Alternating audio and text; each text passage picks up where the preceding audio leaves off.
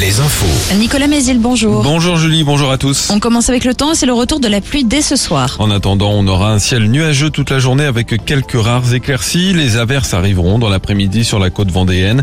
Des maxi entre 8 et 12 degrés. De la pluie bienvenue donc alors que l'hiver 2023 a été particulièrement sec. Un déficit de pluie de 25% sur les trois mois de la période et qui a même atteint 75% sur le seul mois de février selon Météo France.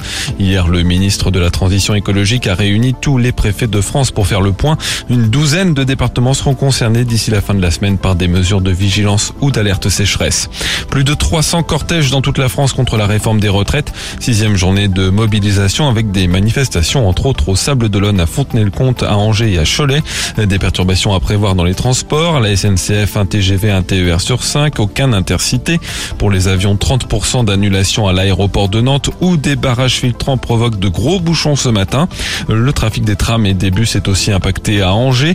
Pas de bus du tout à La Roche-sur-Yon où le dépôt est bloqué. Dans l'éducation, beaucoup d'écoles resteront fermées. Le premier syndicat du primaire annonce au moins 60% de grévistes. Des blocages d'universités ont aussi été votés, notamment à Angers et à Nantes. Les raffineries sont également impactées. Près de Saint-Nazaire, celle de Donge est en grève jusqu'à vendredi. Les, les expéditions de carburant sont bloquées dans toutes les raffineries de France ce matin selon la CGT. Enfin, les éboueurs et les routiers sont appelés, eux, à une grève reconductible.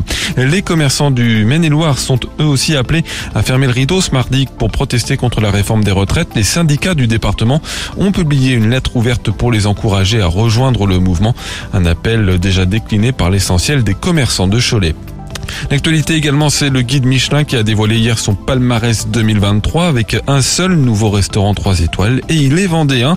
Le chef Alexandre Couillon qui tient le restaurant La Marine à Noirmoutier a été distingué d'une troisième étoile. La Vendée qui compte 9 restaurants étoilés, le Maine-et-Loire 4.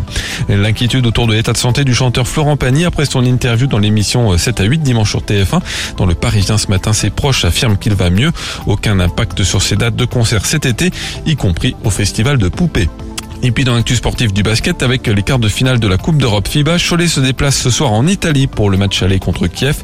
Et puis en Pro B, Angers reçoit La Rochelle. Très bonne journée à tous sur Alouette.